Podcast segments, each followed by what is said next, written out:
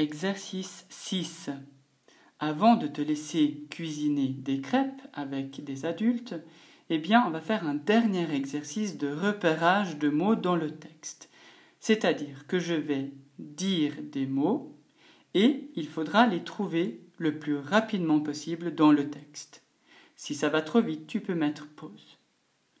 Trouve dans le texte le mot fouet.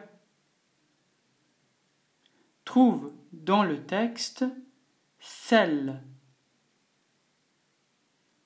Trouve dans le texte cuillère à café. Trouve dans le texte lait.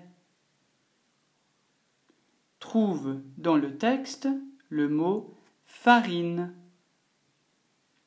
Trouve dans le texte œufs. Il y a combien d'œufs dans cette recette? Quatre. Bravo, quatre frais.